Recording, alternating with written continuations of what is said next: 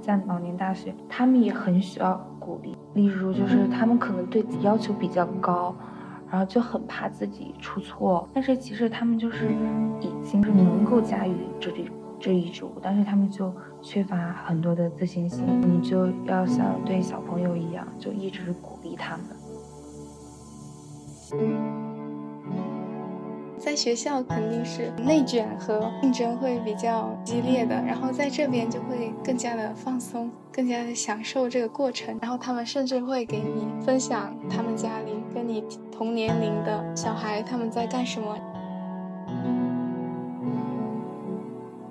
八十三岁，他这个年龄还是挺大的，而且因为舞蹈他对体力还是有一定的要求，所以我在课堂上我就经常会问，会不会有一点累，要不要休息一会儿再跳，然后都没有人说话。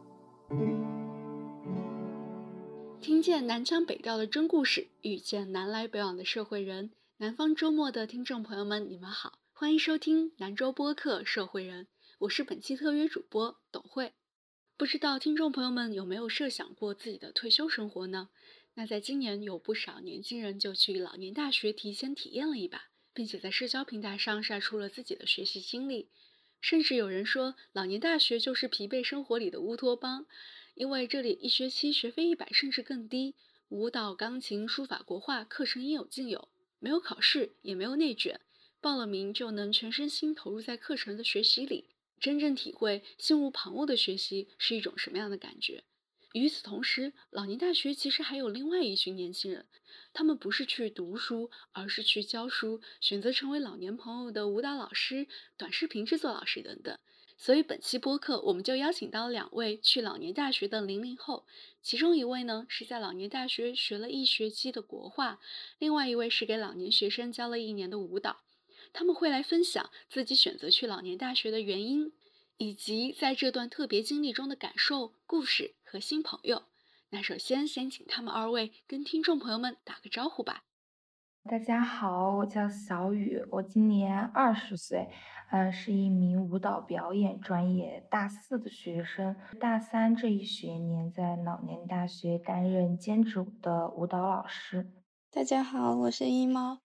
我是二十一岁的大学生，然后我是大四下学期在老年大学上国画课。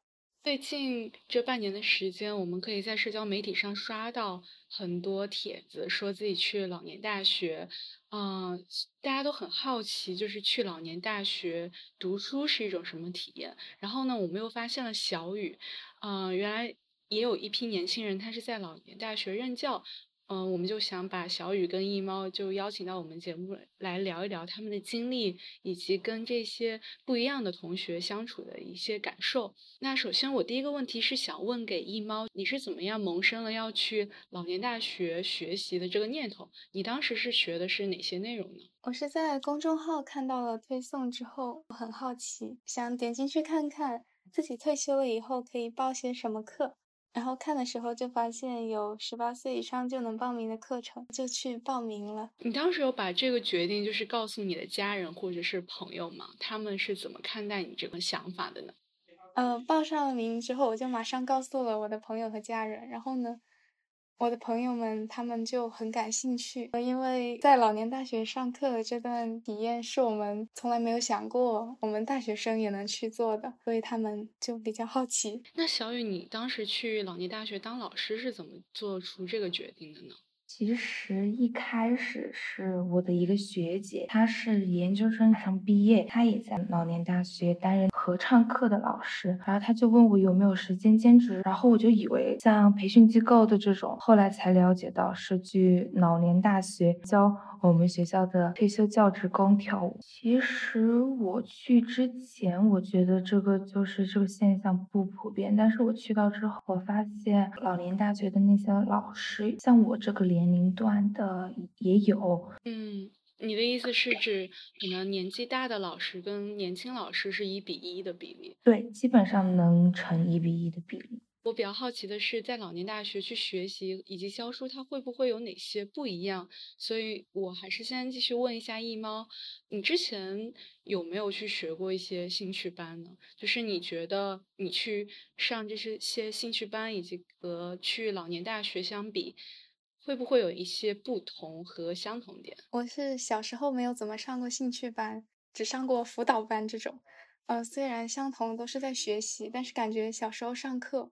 就不一定是因为自己的兴趣，但是现在长大之后自己选择的上在老年大学学习这门课程，那肯定是自己喜欢的，然后学起来也会更有动力，而且没有考试和考级这种的压力，所以就轻松很多。对。是的，你当时应该是大四的最后一个学期，应该很忙吧？是的，大四的下学期是要一边写着论文，然后一边实习。那那你当时还做出了要去老年大学学国画的这个决定吗？会不会觉得有点累？不会，因为虽然那时候感觉还挺忙的，但是感觉以后工作了之后，可能就没有再有这么多的时间来上。自己的兴趣，然后虽然那段时间会比较忙，但是每次去上课的时候，就一踏进那个文化馆，就感觉在忙碌的生活中有一段时间能认真的感受自己的爱好，更了解自己的爱好，就感觉好。好像对于你来说，去老年大学就有点像一个从很忙的生活中开辟出一个属于完全属于你的空间一样。嗯，是的。你当时是一周要去几次呢？呃，一般会学哪些东西呢？嗯，我每周是去上一次课，因为上的是基础班，然后老师就会从最简单的线条和染色技法来教我们，后面还有鉴赏课，还有如何临摹和自己创作。你当时第一次去上国画课的时候，你还记得它是什么样的情景吗？去之前你是不是心里也有一点紧张呢？嗯，是的，在路上就特别的紧张，一路上。走到那个文化馆里面，都没有遇到和自己差不多年龄的同学，非常的紧张，然后就一直在脑子里想啊，班上的同学会是一群怎样的同学，是什么年龄段的同学呢？就很好奇又紧张。嗯，第一次上课的那一天。我就来的很早，然后我就偷偷躲在最后一排观察教室。然后那一天，老师让大家轮流站起来自我介绍。然后那个时候初步了解了每一个同学。呃，自我介绍的时候发现，不仅是我一个人，还有两三个也是差不多年龄的，二十多岁刚刚工作的同学。所以他们也跟你一样，也是比较好奇，就是老年大学是什么样子，所以就来来看一看。嗯，他们也大多是因为比较好奇上老年大学是怎样的体验，和希望能够发展自己的兴趣。嗯，那你当时就是你发现你们的同学大多都是多少年级的呢？一般来说，嗯，一般来说他们都是已经退休了，比较清闲的，嗯。中年人和老年人这，那如果是作为学生也很紧张的话，是不是第一次去给老年朋友当老师的小雨也会比较忐忑一点？你还记得你第一次去那个学校去教舞蹈的时候的感觉吗？我记得，我当时其实我刚知道我要去老年大学上课的时候，我就已经很紧张了。然后结果真到了那一天的前一天晚上，我更紧张。但是其实可能到了那个地方之后，相反我会就是稍微放松一点。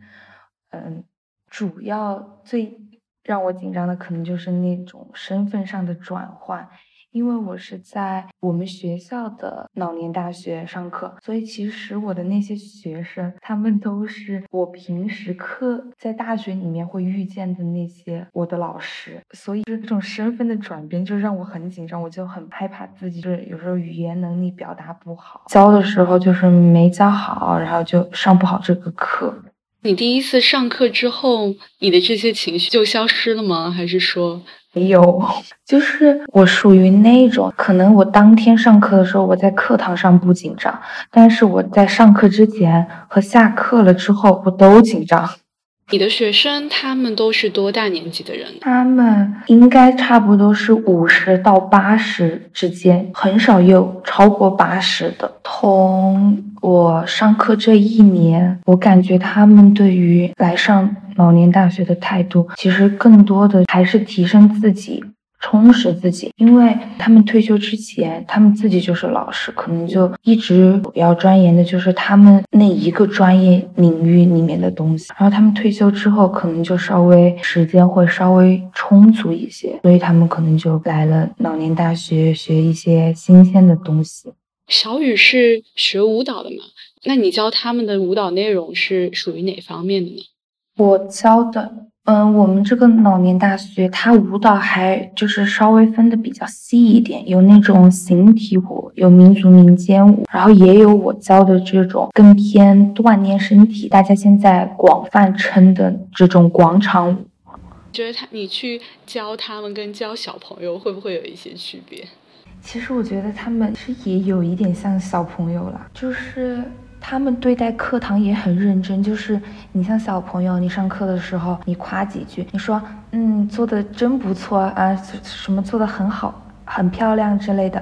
然后你像在老年大学，他们也很需要，例如就是他们可能对自己就是要求比较高，然后就很怕自己出错，但是其实他们已经就是能够驾驭这里。这一组，但是他们就缺乏很多的自信心，然后你就要像对小朋友一样，就一直鼓励他们。对于这一点，易猫会不会也有一些感觉？对你在老年大学学国画的时候，会对自己要求更高，还是说，嗯，会更加放松一点呢？我还是比较轻松的面对这件事情的。然后不像在学校里上课，一定要争前几名这样，我就想着在这里学完之后，能够更了解自己的爱好，在结课时能够独立创作，我觉得这样就很不错。你刚才提到一点，就是你觉得在这里读书跟在原本的大学里面读书是一种不一样的感觉吗？可不可以详细的说一下，就是你觉得这两者有什么区别呢？嗯，在学校肯定是内卷和竞争会比较激烈的，然后在这边就会更加的。放松，更加的享受这个过程。其实之前我跟两位聊的时候，我发现你们跟同学相处的也蛮好的。一猫还提到过，就是你跟这些比我们年纪大挺多的老年朋友，真是处成了好朋友。可不可以大概介绍一下你和他们之间的故事？来到这里和同学相处，感觉特别的亲切，就是我们好像在这里就成为了一家人的感觉。各个年龄段的同学都有，大家之间的关系其实都挺不错的。我们有一个大群，我们也会在群里分享自己买了什么画材很好用，哪里又有画展，大家要不要约着一起去？然后上课老师讲的哪里我们没学会，有没有学霸来指导一下？我们都会在群里发，然后偶尔也有组织一起出去写生。就像以前去春游一样，那你跟他们一一块儿去看过画展，或者是一块儿去写过生吗？我没有一起去画展，但是我们有一起去写生。我们一起去写生的时候，是有一次在上课的时候，老师提出来。要不我们一起约着去写生吧，然后大家都非常的感兴趣，然后马上就有人开始出来组织，说我们的时间、地点、过程安排，然后学习的内容什么的，大家都会集思广益，大家都会提出来自己的想法，然后到了去写生的那一天，大家就带好自己的画材。到那个地方去，为什么你会觉得跟他们有非常强的亲切感？是因为你们也有很多私下的交流吗？其实更多的还是我们在那个课堂上的交流，我们甚至会偷偷在下面聊天。这种就是大家聚在一起，我们是几个人几个人一起围坐在一起，然后那个时候那样的环境感觉特别轻松，大家就不由自主的想了解对方，了解自己小组的同学，然后我们就会互相的问。你在哪里上学？你在哪里工作？然后他们甚至会给你分享，就是他们家里跟你同年龄的小孩他们在干什么，感觉像是一个小小的八卦分享地。他们会对你的哪些事情很感兴趣？他们最感兴趣的还是现在在哪里上学和为什么会来老年大学学习。那你会对他们的哪些事情感兴趣呢？我也很好奇他们来老年大学上学的原因。他们大家来到这里，有的就是弥补自己以前小时候没有上过兴趣班的遗憾，有的是还在工作，但是忙里偷闲来发展自己的爱好，最多的还是为了丰富自己的退休生活，提升自我。那小雨，你跟你的。学生们平时还有哪些更多的交流？其实我们就其实我们的交流可能就是会少一点，可能主要的就还是课堂上，或者是课间休息，或者是刚下课之后这种，就是会聊两。我感觉他们还是比较注重个人隐私的，他们会主动问我是哪儿的人，然后今年大几了，毕业之后想干嘛之类的。之前我们有聊到过，就是在小雨和一猫的班上都有一些很有意思的同学。我想请小雨跟一猫也跟我们分享一下这些同学到底有意思在哪。我记得小雨之前说，你们你班上有一个唯一的男学生，并且他已经八十三岁了，对吗？嗯，他是怎么样一个情况？在我去担任舞蹈老师之前，其实这个广场舞班在之前也开设过，听说好像也有五六位男学生。但是到后来，慢慢的就只有他一个人还在坚持。然后他是我们学校好像是物理还是生科还是什么化学，反正就是理科。之前就是学院的老师，他我是听其他学生讲的，他好像他的儿子跟女儿也在高校担任老师，所以他们算是那种教师家庭。那他八十三岁了，就是来学广场舞，你会觉得他他是很认。认真吗？还是？他很认真，就是他甚至就是认真的有一点可爱，就是那种八十三岁，他这个年龄还是挺大的，而且因为舞蹈他比例还是有一定的要求，因为他年龄在这儿，就其实可能我们跳一支舞可能两三分钟，就是也不是很长，然后内容也不是很难，但是可能站久了就还是会有一点累。不是我们那个夏天，可能就大概六月份或者是五月份，那个天其实已经有一点热了，教室里面。有有风扇嘛？他那个衣服那个前面跟背后其实就是汗水就已经浸湿了。然后我就会在课堂，我就会因为前上课之前，学校这方面的领导还有老师就讲过，就是因为他们是老年人嘛，不要那种要求很高，不要太强求。所以我在课堂上我就经常会问，会不会有一点累，要不要休息一会儿再跳？然后都没有人说话。可能就是对于一些女学生有基础的来说，他们就确实不是很累。那个男学生，我感觉他可能就。就是因为对自己有要求，大家都没有讲，他自己他也不会讲，但是他其实能看出来他已经很累了，但是他就是不会讲。那一猫，你有没有遇到过一些比较特别的同学？有一位同学，就是他特别喜欢这门课，他也反反复复报名了好几年这个班。他说，虽然内容一样，老师一样，但是他每一次上这门课都有新的体验。平时我们学习是不可能一直报这个班，报这个基础班学很多年的，但是呢，他就会一直都在这个班里学习。他没有想过要去报更难的班吗？好几年了，也可以进阶一下。他是跟我们说，他自己的眼睛不太好，其实他在看这个画的时候，有些。很细的地方，他是完全看不清的。他就想着再在基础班学习一下，就是提升一下自己，因为他好像在学习的过程中不会对自己有太多的要求，然后就没有一直想着往上提升。但是他觉得还是重在体验。就是就是到了他这个年纪，他想要上多少次课，想要上什么样的课，他都已经可以自我选择了。就我想先问两位，就是你在嗯一个学期，在一年的在老年大学的学习啊教书过程中，还有没有让你非常印象深刻的一件事情，或者说打动你的一个瞬间？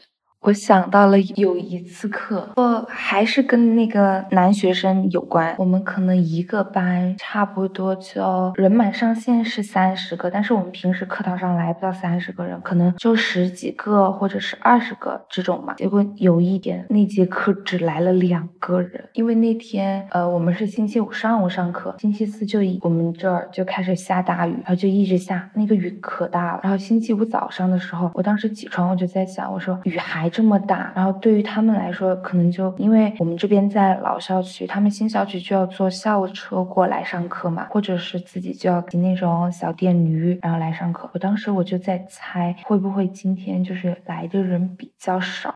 果然那节课就来了两个人，我就一对二 就给他们上课。但是其实我一开始我是有心理建设的，我就想到了可能雨大，就来的人不是很多。但是我没想到那个男学生是他八十三了耶，就是如果换作是我，我是学生的话，这么大的雨，我可能我都会让我妈给我请假，我说我不想去上课了，就是路上有一点那种嘛。但是他就是。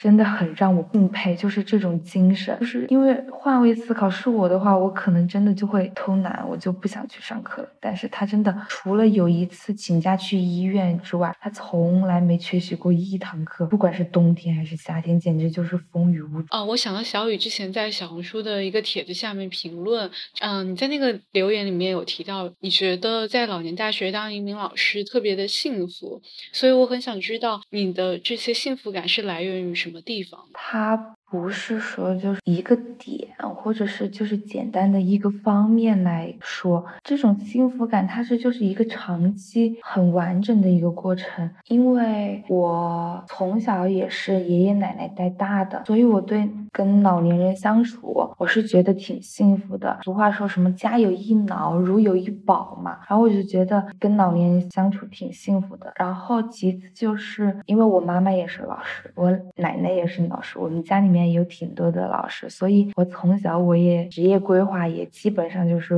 往老师来靠，所以当老师我也很满足，我也很幸福。然后可能最独特一点的就是在老年大学授课的体验吧，这个比较珍贵，因为确实我们这个在这个年龄在老年大学的，就是相对来说会比就是教小朋友的会少一些，所以这个体验来说确实就是比较独特的。我记得有一个同学也特别有趣，我记得这件事情。我那时候是大四嘛，我就要经常回学校，有时候去上课，我是直接从学校没有机会回家拿作业和画材，然后我就直接去到那个文化馆去上课了。有一天，嗯，也是我们这样一个小组检查作业的时候，嗯，老师检查到我的时候，我就说老师我没有带作业。然后后面那个同学他也是在我们聊天的时候，他就说。他这个星期特别忙，他出去旅游去了，完全没有写作业，就问我们怎么办。然后呢，他听到我说老师我没有带的时候，他就如梦初醒一样，他说哇，我也要这么说。然后他偷偷小声的在我后面说，被我听到了。然后我就觉得，嗯，他们虽然年龄比较大，但好像还是小孩子一样，也会像我们一样瞒着老师说我没有带作业这种。那我想问一下一猫，就是你觉得这个学期上完国画课，对于你来说会有哪些影响吗？或者说收获呢？这个学期下来，其实我觉得国画这方面，我觉得我还是没有学得很好。但是呢，在上课的这段时间里，我就能够真切的体会到，就是我全身心沉浸在我这样的兴趣里的快乐，然后能感受到，原来学习也能这么的轻松愉快。然后提前上这个老年大学，我也能给我自己找到了努力工作、努力生活的意义。然后希望以后也能学习他们，像他们一样。你上一个学期是一边去这文化馆去上这个课，一边在忙你自己的实习啊，还有毕业论文。就是你在这一个学期下来，你会觉得心态上会有一些影响吗？上课的经历跟你在实习啊、写毕业论文，它的那个时间刚好是并行的，你的这个经历也是。交织在一起的，你有没有觉得你在老年大学上课的这个经历，它有影响到你？嗯，比如说在实习啊，在找毕业论文，在找工作的这个阶段的心情，或者说心态。那段时间虽然是一个比较忙碌的状态，但是我白天上班，然后晚上去上课的时候，就感觉好像这两个时间段，就是白天和晚上见到他们的时候是完全分割开的状态。去上课的时候的心态和白天上班的心态可能不太一样。嗯，这两个心态分别是什么样的心态呢？就是白天还是一个辛苦的打工人，到了晚上就好像跟他们一样，是一个快乐的退休人一样。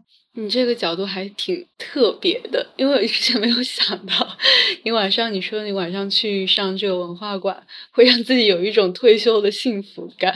你们之后还会想再去尝试，嗯，去老年大学上课或者说教书吗？因为我特别喜欢这样的氛围。然后呢，上完上学期之后，我就一直很期待新的学期。但是呢，由于大四毕业了之后就要开始工作了，时间也对不上，都没有。机会去上课了，但是还是非常想的。那你和之前的同学还有联系吗？你们还会一起就是约着去看画展，或者说写生？嗯，联系没有那么多了，但是我们偶尔还是在会在群里偶尔的分享一下最近自己画了什么。那你现在有养成画国画的习惯吗？会时不时的也想要自己再去画一下吗？